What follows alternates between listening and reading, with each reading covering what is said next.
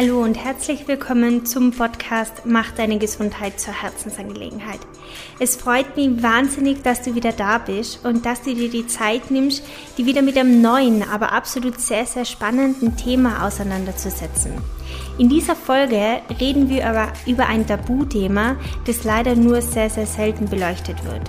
Es geht um die Zahnmedizin und ganz besonders um die biologische bzw. ganzheitliche Zahnmedizin. Wir sprechen über die richtige Prophylaxe gegen Karies und Parodontitis. Wir reden über Störfelder im Mund, die durch wurzelbehandelte Zähne entstehen könnten. Außerdem reden wir über Zirconiumdioxidimplantate, die aktuell als biologisch-immunologisch neutralste Lösung gelten, wenn es um das Entfernen von wurzelbehandelten Zähnen und dadurch den Ersatz dieser Füllungen bzw. leerstehenden Räume gilt. Und wir reden über die Zahn-Organ-Beziehung. Ich wünsche dir ganz viel Spaß dabei.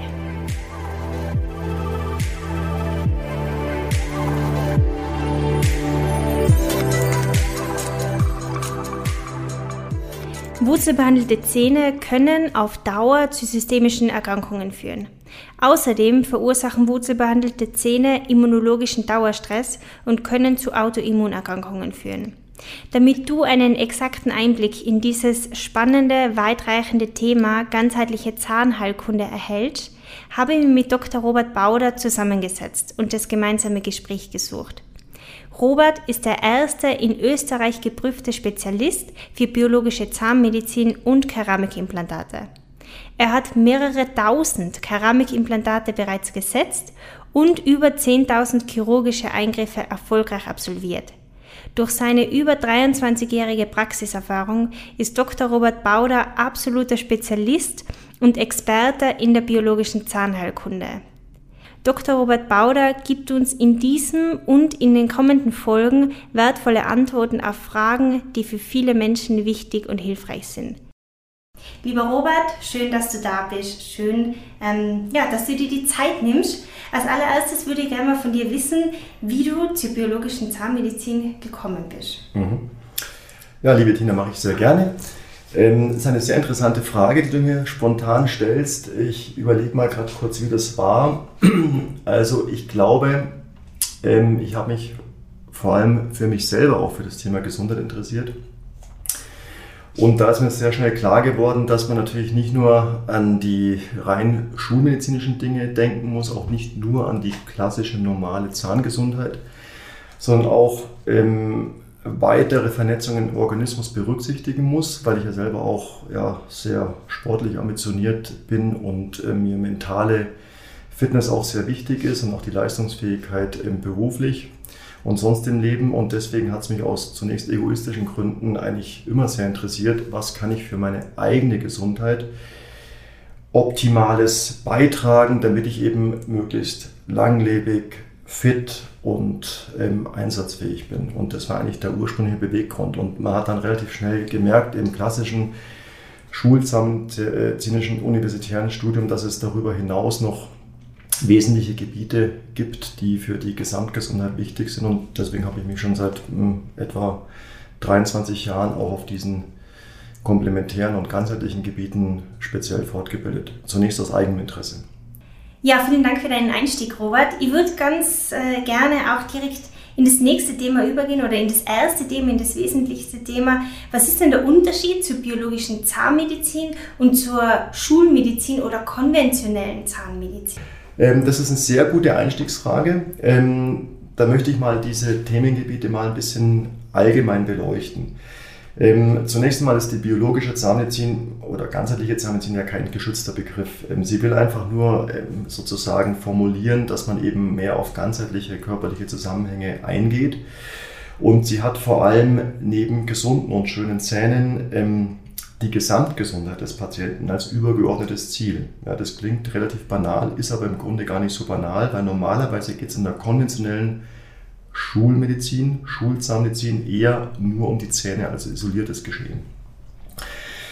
Ähm, die Zähne spielen aber auch für allgemeine Erkrankungen ähm, eine sehr wesentliche Rolle, vor allem erkrankte Zähne und erkrankte Kieferknochen.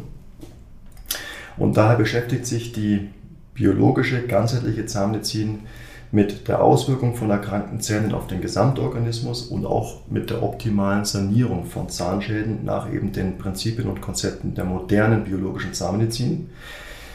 Dabei spielen ähm, auch die verwendeten Materialien eine wichtige Rolle. Und im Gegensatz zur konventionellen Schulzahnmedizin, die sich traditionell eher als eher mechanistisch, technisch mit der Reparatur von Zähnen ähm, beschäftigt, die die Zähne eher als separates Geschehen im Körper betrachten, so nach dem Motto Hauptsache es ist eine Kaueinheit im Mund, die irgendwie hält, beschäftigt sich eben die biologisch ganzheitliche Zahnmedizin mit den gesamten Auswirkungen auf den Organismus. Und da werden wir ja später noch drauf kommen bei diesem Beitrag, dass da doch erhebliche Zusammenhänge bestehen, die man einfach auch beachten sollte. Nicht nur um nicht krank zu werden, sondern auch um maximale Leistungsfähigkeit für sich selber in jedem Lebensbereich zu erhalten. Ähm, vielleicht eins noch als wichtiges, die moderne ganzheitliche biologische Zahnmedizin hat aber durchaus einige große Überschneidungsgebiete und Gemeinsamkeiten mit einer modernen, präventionsorientierten Schulzahnmedizin, die ja ebenso, wenn man beispielsweise die großen Volkskrankheiten Karies und Parodontitis betrachtet, um die Auswirkungen dieser extrem häufigen Erkrankungen auf die Gesamtgesundheit der Menschen weiß und diese auch ziemlich erfolgreich behandeln kann. Ähm, wiederum unterscheiden davon muss man die in den letzten Jahrzehnten und Generationen weit verbreitete Kassenzahnmedizin, die genau genommen relativ wenig mit einer State-of-the-Art Schulmedizin zu tun hat und schon gar nicht mit einer biologisch ganzheitlichen State-of-the-Art Medizin zu tun hat. Ähm, die Kassenmedizin ist leider eine eher relativ konzeptlose Reparaturklempnerei, muss ich leider so ein bisschen despektierlich sagen. Ich meine es nicht böse, aber das ist wirklich ein bisschen ein Problem, weil auch die Leistungskataloge der Kassenmedizin speziell auch in Österreich, in wesentlichen Teilen auf die 50er und 60er Jahre des letzten Jahrhunderts zurückgehen. Und gerade aus diesem nicht gerade präventionsorientierten, also sozusagen krankheitsverursachenden ähm, ähm, Präventionsgedanken, ähm, weil sich das eben nicht beachtet, wird es eher mechanistisch ähm, als Zahnklempnerei ausgeführt, als Reparaturmedizin sozusagen. Und daraus resultieren aber in der Langzeitfolge relativ viele Folgeschäden und Folgeprobleme, die nicht unbedingt kurzfristig ein Riesenproblem sein müssen, aber die erfahrungsgemäß im Laufe von Jahren und Jahrzehnten vor allem dann doch zu gröberen Problemen führen können, die wir jetzt auch noch näher beleuchten wollen. Du sprichst von Folgeschäden. Ähm, vielleicht wollen wir da ganz kurz einsteigen. Was wären so Folgeschäden, die auftreten können, ähm, ja, wenn man vielleicht in der falschen Behandlung ist oder ähm, wenn man immer wieder den Zahnarzt wechselt, so wie ihr auch in, der, in dieser Situation war, was, was kann man sich darunter mhm. vorstellen? Mhm. Ähm, ja, Folgeschäden. Also zunächst mal vielleicht möchte ich eine, als generelle, als generelle sagen wir, Aussage ist mir ganz wichtig, ein großes Plädoyer für die Prävention und Prophylaxe, sprich die echte Gesundheitserhaltung. Und gerade im Zahnbereich kann man hier enorm viel tun. Das heißt sozusagen, ähm, das Allerbeste wäre, wenn wir uns alle von Anfang an diesbezüglich möglichst gesund halten sollten. Und auch hier kann zum Beispiel die konventionelle State-of-the-Art Schulzahnmedizin hervorragendes leisten. Wir wissen im Grunde, wie wir sehr gut Karies vermeiden können. Und wir wissen auch sehr gut, wie wir Parodontitis vermeiden können. Das, diese beiden großen Volkskrankheiten sind ja wirklich Riesenthemen in der Bevölkerung. Also nur mal so, Karies ist im Prinzip die häufigste Erkrankung weltweit mit enormen Folgeschäden, gesundheitlicher, aber auch wirtschaftlicher Art. Und Parodontitis ist die häufigste ähm, Ursache für Zahnverlust im Erwachsenenalter und ist die sechsthäufigste chronische Erkrankung weltweit. Und auch diese können wir sehr, sehr gut präventiv, sagen wir mal, weitestgehend verhindern und auch gerade mit einem ganzheitlich biologischen Konzept auch sehr, sehr gut und sehr, sehr erfolgreich behandeln. Also die Hauptaussage äh, meinerseits ist jetzt im Prinzip, das Wichtigste ist mal Prävention. Und jetzt komme ich zu deiner eigentlichen Frage, was sind sozusagen die Folgeschäden, wenn man die Prävention aus unterschiedlichsten Ursachen verpennt, verpasst, ähm, äh, nachlässig ist und war. Daraus entsteht dann zumeist im Kinder- und Jugendlichenalter Karies.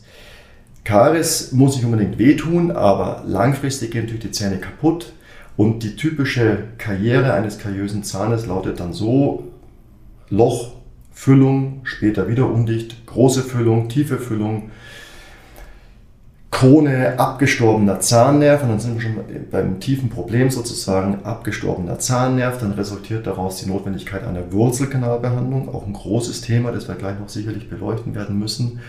Und daraus wiederum Folgeentzündungen um die toten Zähne herum, die dann wiederum ganzheitliche Auswirkungen haben, gesamtgesundheitliche Auswirkungen und natürlich auch die Notwendigkeit von Zahnextraktionen mit sich bringen.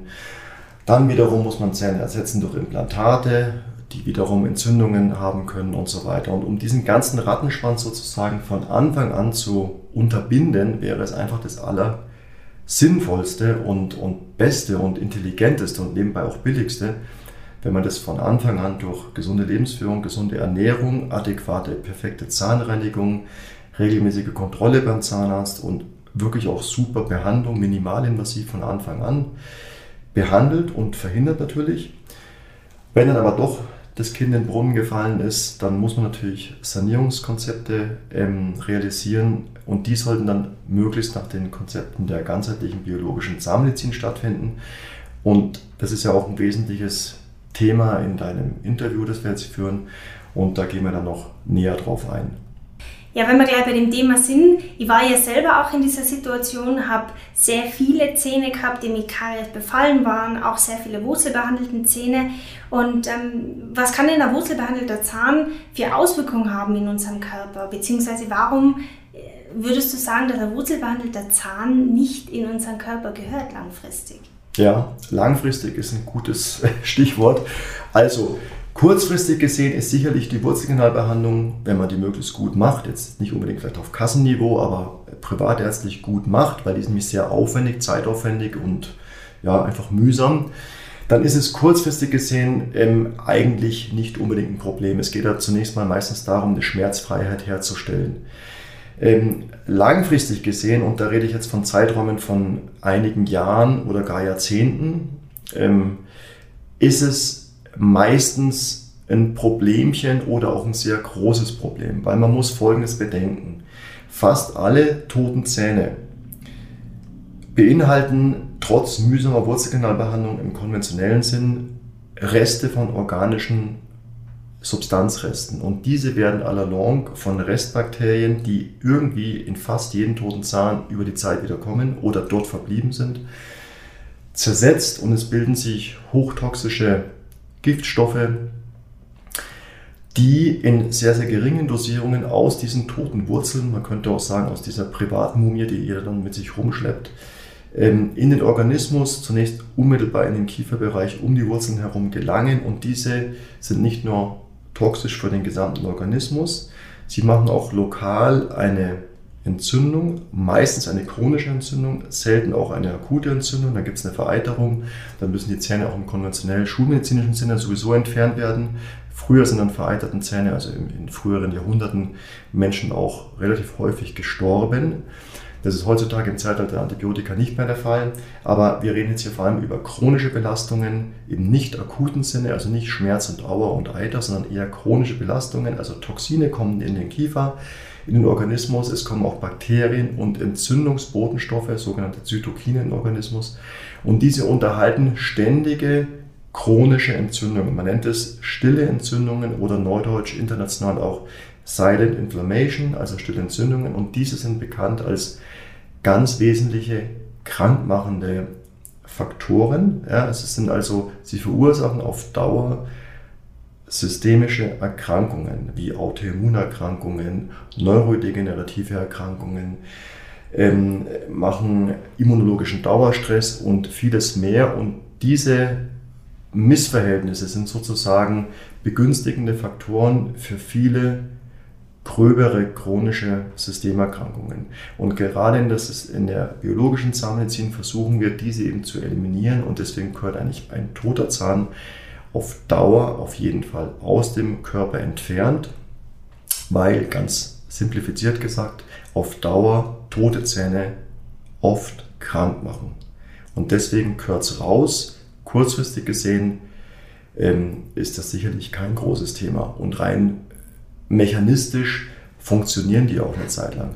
Nur man muss es eben dann auch analysieren, mit einem 3D-Röntgenbild zum Beispiel, ob chronische Entzündungen meistens an den Wurzelspitzen vorhanden sind und sehr, sehr oft sind eben chronische Belastungen da und wir sehen sehr oft durch unsere Sanierungen, wenn diese entfernt werden und die Kiefer sauber gemacht werden und diese chronischen Belastungsfaktoren für den Organismus beseitigt werden, dass dadurch sozusagen ähm, ein besserer ähm, Gesamtgesundheitseffekt im Körper der Organismen und vom Gefühl her wahrzunehmen ist. Und das ist sehr wichtig. Deswegen ist es ein Problem und deswegen auch da wieder, hätte man die Karies von Anfang an verhindert, hätte man auch keinen toten Zahn gehabt, hätte man die ganzen Folgemaßnahmen nicht nötig. Ja, es gibt natürlich noch andere Gründe für tote Zähne, zum Beispiel Unfälle, Traumata, Sportunfälle, Misslichkeiten, irgendwas. Das ist natürlich auch oft ein Grund für tote Zähne. Ähm, und auch da muss man natürlich die späteren, über Jahre und Jahrzehnte entstehenden Folgeschäden beachten. Also Gesamtgesundheit ist nicht optimal realisierbar mit, mit vielen toten Zähnen im Mund. Aber die meisten Menschen merken das gar nicht, weil es eben nicht wehtut. Ja? Wenn sie dann aber saniert sind, haben sie ihren höheren Energielevel und einfach bessere Gesamtverhältnisse. Wenn Zähne entfernt, entfernt werden, dann werden ja meistens ähm, die Zähne mit Titanimplantaten ersetzt. Titan ist aber Metall in unserer Mundhöhle und könnte wiederum ein Störfeld sein. Wenn man sich jetzt dazu entscheidet, einen wurzelbehandelten Zahn oder vielleicht sogar mehrere Zähne entfernen zu lassen, worauf sollte man achten? Ähm, also grundsätzlich kein Implantat macht ja an sich gesünder. Ja? Was aber gesünder macht, ist tote, behärtete, sprich entzündete Zähne aus dem Organismus zu entfernen, macht gesünder. Das Dumme ist, dann haben die Leute meistens keine Zähne mehr, logischerweise. Die haben aber ganz gern Zähne, weil wir brauchen sie ganz essentiell zum Kauen. Wir brauchen sie für die Abstützungsfunktion im Kiefergelenk und in, in der ganzen Bewegungskette. Da kannst du ja vielleicht im Fitnessbereich auch ein Liedchen mitsingen. Also ein gesundes Gebiss und Kiefergelenk beziehungsweise eine gesunde Funktion im Kiefer- und Kiefergelenksbereich ist wichtig für die ganze Bewegungskette, weil es gibt ja aufsteigende und absteigende Funktionsketten und da gehört eben das Kiefergebisssystem auch als ein wesentliches Element dazu. Nochmal so am Rande, jetzt nochmal zurück zu den Implantaten. Jetzt ist es so, jetzt fehlen Zähne, weil sie eben krank war und entfernt werden mussten. Und dann muss man schauen, dass man mit einem möglichst biologisch neutralen und immunologisch neutralen Material das Gebiss restauriert. Und die im Laufe der letzten, sage jetzt mal, fast 20 Jahren hat sich eben Zirconiumdioxid als Implantatmaterial für die biologisch ganzheitlich orientierte Zahnsanierung als äh, sehr, sehr erfolgreich herausgestellt. Ich mache das auch schon seit 16 Jahren. Ähm, und das funktioniert sehr gut. Bei der klassischen Titanimplantologie, die sagen wir, immer noch die weit verbreitete konventionelle schulzahnmedizinische Methode ist, die funktioniert kurzfristig gesehen auch sehr gut. Ich habe das ja früher auch sehr, sehr viel gemacht. Sie hat nur das Problem, dass durch unter anderem das Material Titan und Titanoxid Partikel- und Korrosionseffekte, auch da wieder über die Langzeitbeobachtung über viele Jahre, sagen wir mal fünf Jahre, zehn Jahre und mehr, ähm, in der Bevölkerung sehr, sehr häufig eine sogenannte Periimplantitis entsteht. Und die hat unter, unter anderem auch mit dem Material Titan und einer partiellen Titanunverträglichkeit zu tun. Also es gibt keine Titanallergien, die gibt es fast gar nicht. Aber es gibt relativ häufig, und zwar bei ungefähr 15 bis 20 Prozent der Bevölkerung, sogenannte genetisch bedingte partielle Titanunverträglichkeiten. Und diese sind graduell verschieden, je nach genetischer Ausstattung. Und die sollte man sich zumindest ähm, labormedizinisch ausschließen lassen, wenn man partout Titanimplantate haben möchte. Wenn die auszuschließen ist, ist Titan sicherlich nach wie vor okay. Aber wir umgehen dieses Thema komplett, indem wir einfach seit vielen, vielen Jahren sehr erfolgreich immunologisch neutrale Zirconiumoxid Keramikimplantate setzen, weil ich damit diese ganze Metallkorrosionsthematik und deren Folgewirkungen komplett ausschließen kann. Und wir haben damit eigentlich das große Thema Periimplantitis, was ja in der klassischen Implantologie tatsächlich ein großes Problemfeld ist, eigentlich quasi komplett ausgeschlossen. Ähm, und das kann man jetzt nach 16 Jahren Langzeiterfahrung definitiv sagen, mit mehreren tausend gesetzten Implantaten und unzähligen versorgten Fällen, ist es einfach diesbezüglich die viel bessere biologisch verträglichere Alternative. Also man könnte vereinfacht gesagt sagen, Zirkonoxid, Keramikimplantate sind gesünder als Titanimplantate und sind nebenbei auch noch schöner. Allerdings gibt es einige Besonderheiten zu beachten, die man im Rahmen des gesamten biologischen Konzeptes beachten muss. Und was wir seit einigen Jahren sehr, sehr erfolgreich machen können, um nochmal deine Eingangsfrage ähm, aufzugreifen, wir können fast jeden Fall heute sofort implantieren. Das klingt zunächst mal ein bisschen seltsam, weil auch ich habe mir das vor zehn Jahren noch nicht vorstellen können. Aber wir implantieren fast jede Situation sofort und haben damit in etwa dieselben Erfolgsquoten mit einer Spätimplantation, nämlich ungefähr 97% Erfolgsquote, auch bei den schwierigen Fällen. 97% heißt allerdings auch, dass es nicht 100% sind. Das heißt, wir haben schon einzelne Misserfolge. Nur wenn man, wenn Implantat nicht festwächst, dann stellt man sich genauso wieder hinten an und muss es erstmal nochmal heilen lassen und nochmal Knochenaufbau machen.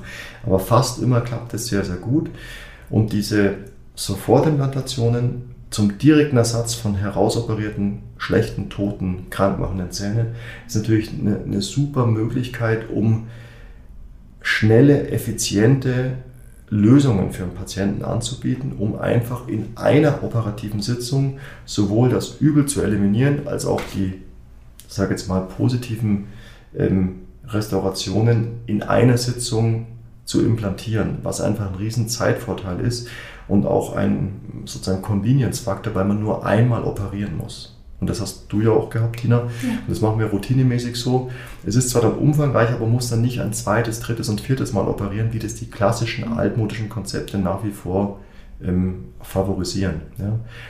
Ähm, deswegen machen wir das so und das klappt sehr, sehr, sehr gut bei tausenden Fällen und das ist sehr erfolgreich. Aber man muss viele Dinge dabei beachten zum Thema Heilungsprotokolle, spezielle Verhaltensmaßnahmen und so weiter. Aber darauf können wir gleich noch näher eingehen. Gern, gern, würde ich gern. Wir haben ja vorhin darüber gesprochen, dass wurzelbehandelte Zähne Entzündungen im Körper hervorrufen können und dann Auswirkungen auf unseren gesamten Organismus haben können. Jetzt bin ich vielleicht in der Situation, also ich habe ja selber gewusst, ich habe wurzelbehandelte Zähne und habe auch gewusst, dass mein Immunsystem zum Beispiel darunter gelitten hat, auch mein Hormonsystem, meine Nebenniere, die war äh, und ist immer noch sehr schwach ähm, die muss ich wieder erholen. Also es gibt da verschiedene, verschiedene Auswirkungen, die ich da durchlebt habe, wo ich, wo ich einfach gewusst habe, dass äh, meine wurzelbehandelten Zähne Auswirkungen auf meinen Körper haben oder negative Auswirkungen auf meinen Körper gehabt haben. Wie kann ich denn ähm, als Zuhörer jetzt erkennen, jetzt habe ich wurzelbehandelte Zähne, ähm, mir geht es nicht gut, gibt es da irgendwie eine Möglichkeit, dass ich erkennen kann, dass ähm, sich ein wurzelbehandelter Zahn entzündet hat und eben negative Auswirkungen auf meinen Körper haben mhm. hat? Also wir müssen sicherlich bei der Frage auch auf den sogenannten Zahnorganbezug eingehen, also im Sinne auch der Meridiangeschehen. Aber ganz kurz deine Frage, wie, wie erkenne ich das? Ich meine, die meisten wissen es ja, dass sie irgendwie ein Problemzahn hatten, der mal Schmerzen gehabt hat, der dann, wo der Nerv rausgemacht werden musste, sprich Wurzelkanal behandelt werden musste. Die meisten wissen das. Ähm, manche wissen auch einzelne Zähne nicht mehr oder haben es einfach ignoriert. Ähm, dann müsste man einfach auch eine entsprechende Befundung machen, speziell natürlich ein 3D-Röntgenbild, weil damit kann man dann auch die ähm, Verhältnisse im Knochen um die Wurzeln herum beurteilen, sprich ist da schon ein Entzündungsherd erkennbar. Und natürlich manchmal machen wurzelkanalbehandelte Zähne auch subjektiv Probleme, also gelegentlich Schmerzen, ähm, entzündete Kieferhöhlen, ähm, diverse Problemchen. Aber man kann es relativ kurzfristig klären, indem man das einfach analysiert, 3D-Röntgenbild macht, das Ganze sich genau klinisch ähm, anschaut und befundet und dann weiß man relativ schnell Bescheid, was Sache ist. Dabei ist es eben auch wichtig, wirklich ein 3D-Röntgenbild zu machen, weil auf den klassischen zweidimensionalen Röntgenbildern, die ja aus einer Überlagerung von verschiedenen Schichten bestehen, kann man gerade ähm, verstecktere, kleinere chronische Entzündungen eben systematisch einfach nicht erkennen. Deswegen wird ja oft drüber hinweggegangen und diese ignoriert, weil chronische stille Entzündungen machen ja per Definition kaum subjektive Schmerzbeschwerden. Ja? Also man sollte der Sache schon auf den Grund gehen und das einfach analysieren, 3D-Röntgenbild machen, genau befunden. Jetzt nochmal zu dem anfangs erwähnten Zahnorganbefund. Also was man wissen muss, circa also Ganzheitsmediziner, nicht Ganzheitszahnmediziner, sondern Ganzheitsmediziner sagen ja, dass ca. 60% aller Störherde und Störfelder im Körper im Zahnkieferbereich sich befinden, einfach empirisch. Das ist deswegen, weil in der Zahnregion relativ viel Schäden sind, repariert wird und entsprechende Folgeproblemchen dann entstehen. Und diese haben aber eine sehr, sehr große Systemrelevanz, weil durch jedes Zahngebiet, also selbst auch ein zahnloses Gebiet, wenn dort im Kieferbereich zum Beispiel eine Restentzündung oder Entzündung vorhanden ist, haben eine sogenannte Zahnorgan-Fernwirkung oder in der TCM auch als ähm, Meridianbeziehung bezeichnet. Und diese ist sehr, sehr relevant. Also wir haben im Zahngebiet alle Meridiane abgebildet, sind alle Meridiane betroffen. Und auch von diesen Zahnmeridianen sind ja nicht nur einzelne innere Organe ähm, sozusagen betroffen. Nehmen wir mal ein Beispiel, zum Beispiel oberer erster Backenzahn. Der Sechser ist zum Beispiel der Milzmagen-Pankreas-Meridian, also Bauchspeicheldrüse, Magen und so weiter. Es ist auch immer bei jedem Zahn- und Zahngebiet ein Gelenk betroffen. Da kannst du vielleicht als, als Fitnesscoach auch das eine oder andere Problemchen berichten. Ja. Es ist eine endokrine Drüse, sprich eine Hormondrüse mit betroffen, in dem Fall vom Sechser zum Beispiel die Schilddrüse. Und es ist ähm, selbst auch eine emotionale Komponente, eine energetische Komponente mit betroffen. Und es sind gewisse Rückenmarksegmente und Wirbelsäulensegmente davon betroffen. Das heißt also im Prinzip quasi alles im Organismus ist von einem Zahngebiet konkret angesprochen. Oder zum Beispiel nehmen wir mal die Frontzähne, das ist zum Beispiel Nierenblasenmeridian, assoziiert mit der Emotion Angst aber auch Kopfschmerzen, Kieferhöhlen und so weiter oder Sinnesorgane, wie zum Beispiel der im Volksmund bezeichnete obere Eckzahn ist der Augenzahn, weil natürlich anatomisch relativ nah dort liegt, aber auch tatsächlich mit dem Sinnesorgan Auge auch in der TCM im Bezug sozusagen ähm, zusammenhängt. Und so hat einfach auch haben die Vorgänge, speziell pathologische Krankheitsvorgänge im Zahn-Kieferbereich, also nicht nur der Zahn selber, auch der Kieferbereich, haben enorme Auswirkungen auf so ziemlich alles und deswegen ist einfach eine Abklärung von Belastungsfaktoren im Zahn-Kiefer-Bereich relativ wichtig. Und wenn man dann Belastungsfaktoren hat, die deutlich sind, sollten diese halt saniert werden, aber nicht unbiologisch, sondern möglichst biologisch, damit diese Belastungsfaktoren, wo ja auch der Faktor Zeit, sprich über die Jahre und vielen Jahre, einfach dann Schäden gesamtgesundheitlich entstehen können, Dahingegen sollen die dann saniert werden und dann hat man diese Belastungsfaktoren eliminiert. Und darum geht es ja nicht in der biologisch ganzheitlichen Zahnmedizin. Nicht nur um schöne, gesunde Zähne, sondern vor allem Gesamtgesundheit. Und da muss man auch diese Bezüge berücksichtigen. Und das ist auch ein großer Unterschied zur klassischen Schulzahnmedizin, weil diese diese Zusammenhänge, Zahn-Organ-Fernbeziehungen oder gar Meridianbeziehungen natürlich komplett ignoriert. Also ich habe das selber erlebt auch. Mein zweiter, der zweite Zahn war ja auch wurzelbehandelt. Und nach der, also vor der Operation habe ich immer wieder Angstzustände beim Autofahren gehabt. Und gar nicht so sehr, wenn ich selber gefahren bin oder wenn ich selber am Steuer gesessen bin, sondern ganz besonders dann, wenn ich Beifahrer war. Und das ist plötzlich gekommen und es ist tatsächlich auch nach der Operation wie von, von Zauberhand, könnte man fast schon meinen, ähm, wieder verschwunden. Und da sieht man schon einen ganz einen starken Bezug zum Zweierzahn, der ja auch, so wie du erklärt hast, dieser Angstzahn ist. Mhm. Das ist zum Beispiel, wir haben sehr, sehr viele Fälle im Laufe der letzten Jahrzehnte in der Praxis beobachten können. Ähm, ich habe zum Beispiel vor ein paar Tagen einen ähm, ähm, älteren pensionierten Patienten gehabt, dem ich seinen wirklich schwer entzündeten oberen Sechser entfernt habe. Und der hat mir berichtet jetzt bei der Nachkontrolle, dass er seit vielen Jahren das erste Mal wieder schmerzfrei Kniebeugen machen kann. Und das ist natürlich logisch, weil ähm, der obere Sechser ist auch mit dem Gelenk Knie, und zwar speziell Knie vorne, assoziiert. Und das, ähm, diese passenden Zusammenhänge und Effekte sehen wir sehr häufig. Man muss aber vielleicht äh, dazu sagen, der Korrektheit halber, wir haben jetzt nicht in jedem Fall die spontane Wunderheilung. Man nennt es ja den sogenannten Sekundeneffekt nach Hunnecke. Das war der Neuraltherapeut Hunnecke, der diese Effekte schon vor vielen Jahrzehnten erst beschrieben hat und auch ähm, in eine Lehre, die sogenannte Neuraltherapie, dann sozusagen erforscht hat. Ähm, die haben ja sehr häufig diese Effekte, aber nicht immer. Sogenannte Sekundeneffekte sind nur vielleicht bei 20, 30 Prozent der Fälle da. Aber ist ja egal, Hauptsache man heilt und kann eine gesundheitliche Verbesserung bringen. Das ist das, das Ziel der ganzen Sache.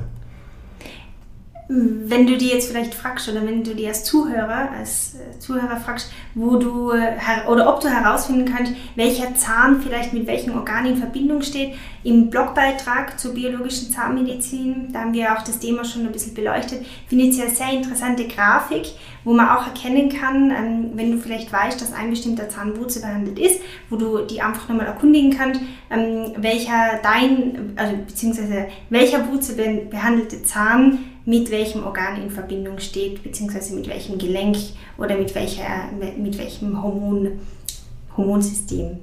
Also ich weiß ja jetzt, dass wurzelbehandelte Zähne ähm, Entzündungen hervorrufen können und ähm, wir wissen auch, welche, welche Auswirkungen eventuell auf unseren Körper ähm, ein wurzelbehandelter Zahn haben kann und vor allem auch, worauf man achten sollte, wenn man entfernen lassen möchte. Wie, wie läuft denn so eine Entfernung ab? Beziehungsweise wenn man nicht nur einen Zahnwurzel behandelt hat, sondern auch mehrere, ähm, dann würdest du ja empfehlen, das unter einem Mal zu entfernen zu lassen. Warum hätte das den Vorteil und ja, wie kann ich mir sowas vorstellen? Mhm. Also, das ist natürlich ein Eingriff unter normaler Lokalanästhesie in der Regel, sprich eine ganz normale zahnärztliche Spritze. Dann wird dieser Zahn ähm, möglichst knochenschonend komplett herausgenommen. Das ist manchmal relativ flott und einfach erledigt, innerhalb von wenigen Minuten. Manchmal kann sich das sehr ähm, umständlich gestalten. Zum Beispiel werden die toten Zähne ja speziell nach mehreren Jahren sehr, sehr spröde und gerade wenn wir zum Beispiel sehr fragile und gebogene Wurzeln haben, dann kann sich das schon mal sehr mühsam gestalten. Auf jeden Fall müssen wir das sehr, sehr vorsichtig mit Lupenbrille und so weiter natürlich sehr genau und vorsichtig, aber auch gründlich entfernen und knochenschonend deswegen vor allem, weil wir wollen ja möglichst viel gesunden Kieferknochen erhalten, damit wir dann auch ein Sofortimplantat auch machen können. Nach der Zahnentfernung wird aber zunächst mal der Kieferknochen sehr, sehr gründlich auch vom Entzündungsgewebe gereinigt. Also wir nennen es ja ein bisschen Kieferdetox. Es wird extrem akribisch und extrem gründlich nach der Wurzelentfernung dann das ganze Kiefergebiet gereinigt. Das ist manchmal viel aufwendiger als die Zahnentfernung selbst. Und wenn dann alles komplett sauber ist, äh, machen wir das in der Regel so, wenn der Zahn ersetzt werden soll, weil man ihn eben zum Beißen braucht oder aus ästhetischen Gründen im Frontbereich, dann ähm, wird ähm, nach einer Ozondesinfektion der Wunde und des Loches im Knochen, sozusagen diese Alveole, wo der Zahn drin gesteckt ist, wird dann ähm, ein metallfreies weißes Zirconiumoxid ähm, Implantat sofort gesetzt und dieses wird dann ähm, manchmal, wenn es aus ästhetischen Gründen erforderlich ist, ähm, mit einem Professorium versorgt. Vor allem aber werden noch Wachstumsfaktoren aus dem eigenen Patientenvenenblut direkt bei diesem Eingriff ähm, gewonnen, sogenanntes PRF, Platelet Rich Fibrin. Das sind Wachstumsfaktoren, Konzentrate aus dem eigenen Patientenblut.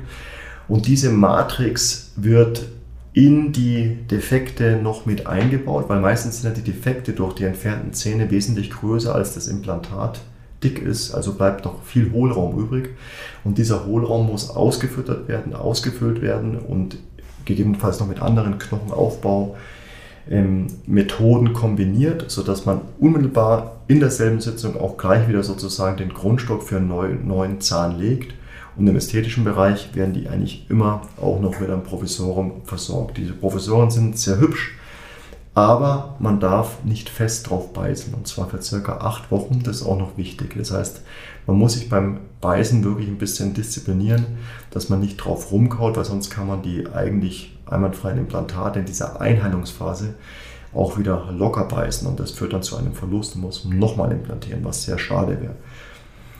Aber Schmerzen sind sehr, sehr selten nach so einem Eingriff. Mit ein paar wenigen Schmerztabletten über ein paar wenige Tage ist es meistens getan. Und wir haben sozusagen gleich die Restauration in derselben Sitzung implementiert. Also ich muss ehrlich sagen, die, die, auch meine Operation war ja fünf Stunden in der zweiten Behandlung, fünf Stunden in der ersten. In der ersten ist ja Amalgam entfernt worden, da wollen wir vielleicht anders drüber sprechen, ein ganz ein wichtiges Thema. Ähm, und in der zweiten Behandlung sind ja die wurzelbehandelten Zähne entfernt worden, sofort implantiert.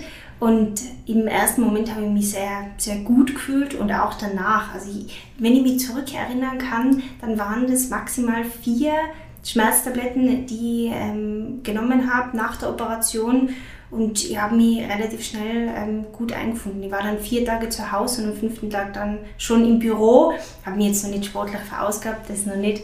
Aber ähm, ja, war dann echt sehr fit. Und da äh, muss ich schon sagen, ich glaube, diese, diese Leistung oder dieses, dieses, diese Beständigkeit hätte ich nur, habe ich nur erreicht auch durch das Auffüllen von, von Mikronährstoffen. Und das ist ja das Tolle, äh, dass du auch machst oder das ihr auch macht in eurer Praxis. Ähm, der Patient muss sich ja gezielt auch auf so einen Eingriff vorbereiten. Mhm. Warum und wie schaut so eine Vorbereitung aus? Mhm. Ähm, sehr gute Frage. Ähm, das hat ja auch mit diesen ganzheitlichen biologischen Konzepten zu tun. Also muss sich vorstellen, so eine Sanierungsbehandlung oder Operation, speziell die Chirurgenoperation, ist ja nicht jetzt nur eine mechanistische Vorgangsweise, also irgendwas umeinander fräsen, was reinschrauben und dann passt schon der Erfolg von solchen Behandlungen und Sofortimplantationen, gerade auch mit Keramik und diesen gleichzeitigen Kieferaufbauten, ähm, Kieferknochenaufbauten und so weiter, ähm, ist sehr entscheidend auch von der individuellen Heilungsfähigkeit und Knochenbildungsfähigkeit des individuellen Patienten abhängig. Ja? Das heißt, ich kann noch so gut irgendwas in Knochen reinschrauben. Ich brauche einen Organismus, der Heilung und Knochenbildung kann. Und diese Fähigkeit ist nicht reiner Zufall, sondern ich kann die konkret herbeiführen. Man nennt es orthomolekulare Medizin oder einfach angewandte Biochemie. Das sind einfach die biochemischen und physiologischen Vorgänge, die bei einer Wundheilung und bei einer Knochenbildung und auch bei, einer, bei einem OP-Trauma ausgelöst werden. Die müssen wir gezielt boostern und tunen. Und deswegen machen wir es bei diesen wie wir es nennen, All-in-One-Operationen so oder auch bei jeder auch Einzelzahnimplantation so, dass wir den Organismus gezielt tunen, also optimieren, damit er eben diese Heilung und Knochenheilung optimal auch kann, weil wir müssen Knochenbildung können, die knochenbildenden Zellen müssen alles haben, was sie brauchen, um diese Vorgänge, die sie eigentlich theoretisch könnten, auch wirklich praktisch umzusetzen. Und das ist auch ein wichtiger ähm, Teil bei diesem gesamten Sanierungskonzept, dass wir etwa zwei Wochen vor so einem operativen Eingriff beginnen, relativ hochdosierte Mikronährstoffe zu substituieren bei unseren OP-Patienten sozusagen als Pflichtprogramm, weil wir damit einfach aus der Erfahrung der letzten 20 Jahre Operationen und mehreren tausend Keramikimplantaten wissen, dass wir höhere Erfolgsquoten haben und auch sozusagen gewagtere Konzepte sehr erfolgreich fahren können. Und wie sieht so eine Substituierung aus? Also ähm, wir substituieren über zwei Wochen vor der Operation bis mindestens vier Wochen nach der Operation mit wirklich sehr, sehr kompletten und umfangreichen Substitutions- Paketen sozusagen, also orale Substituierung von Mikronährstoffen. Was sind Mikronährstoffe? Das sind alle wesentlichen Vitamine, das sind alle wesentlichen Spurenelemente, Mineralstoffe, aber auch ähm, gesunde Omega-3-Fettsäuren, gesunde Fettsäuren, Aminosäuren, ferner Enzyme oder auch sekundäre Pflanzenstoffe wie zum Beispiel ähm, OPCs oder Carotinoide oder viele, viele, viele wichtige sekundäre Pflanzenstoffe. Und die haben wir eben in speziellen, sozusagen kompakten Healing-Protokollen zusammengestellt, damit man eben diese ganzen Vorgänge optimal boostern. Die allerwichtigsten in diesem Zusammenhang sind Vitamin D3, also das Sonnenvitamin, das ja die meisten von uns, inklusive mir selber, durch unsere Lebensführung nicht in ausreichendem Maß bilden, weil wir schlichtweg zu wenig in der hoch, hochstehenden Mittagssonne im Freien sind. Am besten noch unbekleidet. Also wir haben einfach zu wenig. Und zwar alle von uns, deswegen müssen wir alle substituieren, um einen optimalen Vitamin D-Level zu haben. Das ist aber nur eines von weiteren ca. 50 Mikronährstoffen und, und, und ähm, Vitaminen, die wir da berücksichtigen müssen. Um mal die wichtigsten zu nennen, also Vitamin D3 muss auf einem sehr hohen Level sein, und zwar etwa 70 äh, Mikrogramm, ähm, ähm, nee, Nanogramm pro Milliliter.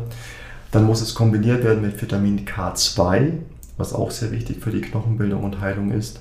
Und weitere sehr wichtige Player in dem Zusammenhang sind Vitamin C, Zink, Omega-3-Fettsäuren, Magnesium auch ganz wichtig und viele andere mehr natürlich. Ähm, und das ist quasi Pflichtprogramm, damit da den Körperzellen, die da ja quasi Höchstleistungen erbringen in diesen Heilungsvorgängen und Regenerationsvorgängen, damit denen an nichts mangelt. Das ist ganz wichtig. B-Vitamine werden auch noch zu nennen, aber wir könnten über das natürlich tagelang sprechen.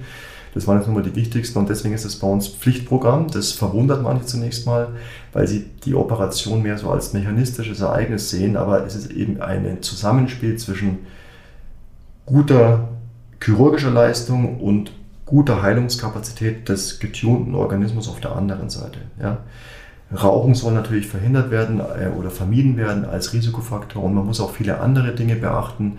Also wie du beschrieben hast, Tina, wir empfehlen jedem Patienten nach der Operation drei bis vier Tage maximal sich Ruhe zu gönnen, aber nicht deswegen, weil man so unheimlich äh, malträtiert wäre nach dem Eingriff, sondern es ist vor allem deswegen, damit da das vegetative Nervensystem in dem sogenannten Parasympathikus-Modus ist, also im Erholungsmodus. Der Gegenspieler vom Parasympathikus ist ja das sympathische Nervensystem, also der sympathische Anteil. Das ist der Stress- und Fluchtmodus, ja.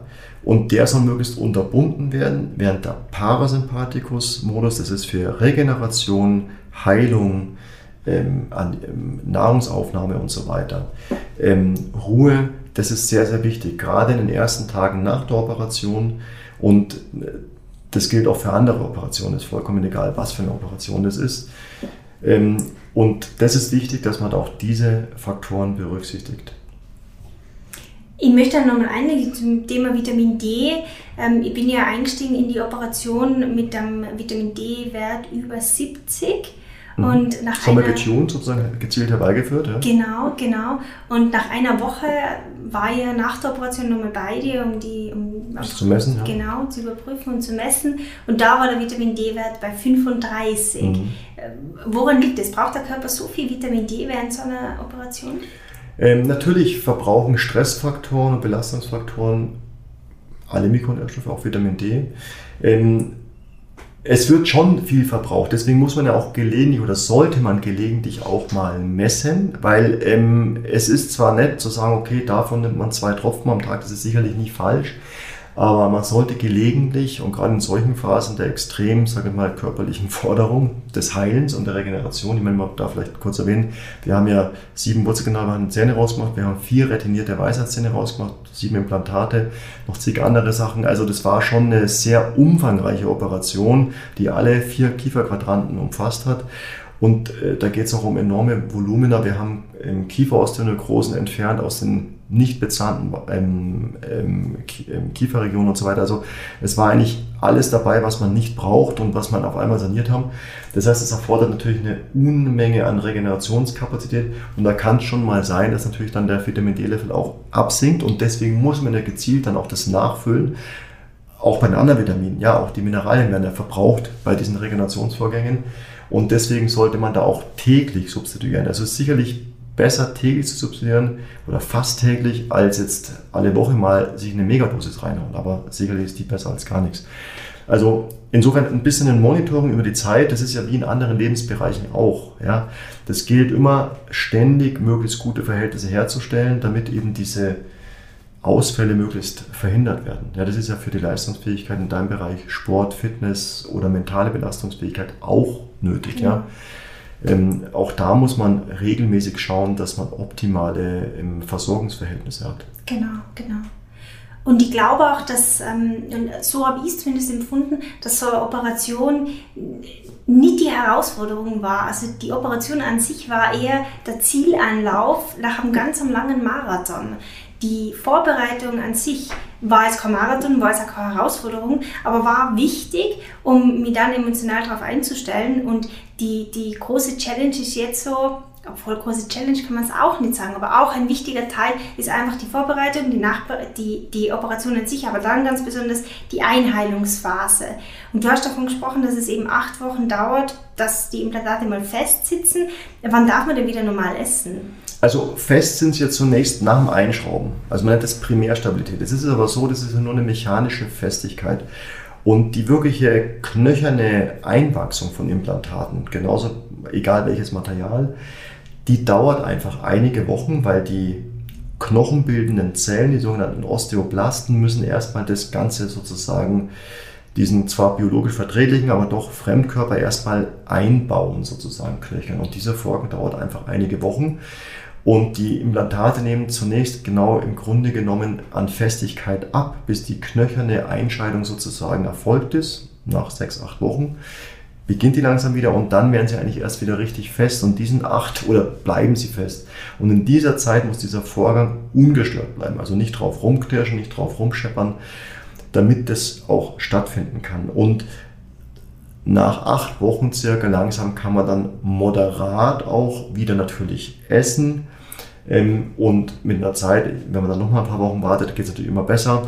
Und die der endgültige Kaugenuss kommt ja sowieso erst mit der endgültigen Versorgung, die circa nach drei, vier, fünf Monaten erst erfolgt, weil nach der ersten Operation hat man zwar ästhetisch schöne Langzeitprovisoren, die ja bei der Operation gleich eingesetzt werden im Mund, aber die endgültige Versorgung kommt ja auch erst nach den Abheilungsprozessen, weil ja auch sich das Weichgewebe, sprich das Zahnfleisch um die Zähne und Implantate herum auch erstmal konsolidieren muss. Das heißt, es schrumpft ein wenig zusammen. Es gibt einfach diesen Abheilungsprozess und der dauert auch so zwei, drei Monate oder auch vielleicht mal vier Monate oder fünf Monate. Und erst dann kommen die endgültigen Keramikkronen auf die Implantate, weil ja dann erst dieser Abheilungsprozess, diese Konsolidierung des Gewebes stattgefunden hat. Ähm, bei der Gelegenheit vielleicht nochmal kurz ein Aspekt, warum ist eine Sofortimplantation mit unseren Keramikimplantaten so zielführend und auch so wichtig? Weil wenn man einen Zahn entfernen würde und ihn einfach nur der Wundheilung sozusagen überlassen würde, würde ein extrem schneller und auch sehr ausgeprägter Schrumpfungsprozess im Kieferknochen stattfinden, was zu einem sehr großen Volumenverlust am Kieferknochen führen würde, was gerade im ästhetischen Bereich große Probleme mit sich bringen würde. Und deswegen ist es sehr erstrebenswert, dass wir in derselben Sitzung unmittelbar nach der Extraktion des, des Zahnes diese Situation sozusagen stützen, indem wir gleich ein Keramikimplantat hineinimplantieren und den Rest noch mit diesen Wachstumsfaktoren und gegebenenfalls weiteren Knochenaufbaumaterialien stützen, sodass wir möglichst wenig Kieferverlust erleiden. Wir erleiden natürlich so auch ein bisschen an Kieferverlust, aber vielleicht viel, viel, viel deutlich weniger als im einfach nur offen lassen, ja? so wie das früher der Fall war. Und deswegen ist diese Sofortimplantation gerade auch ästhetischen Gründen eine ganz super Methode und kann sich ja jeder ein Bild davon machen.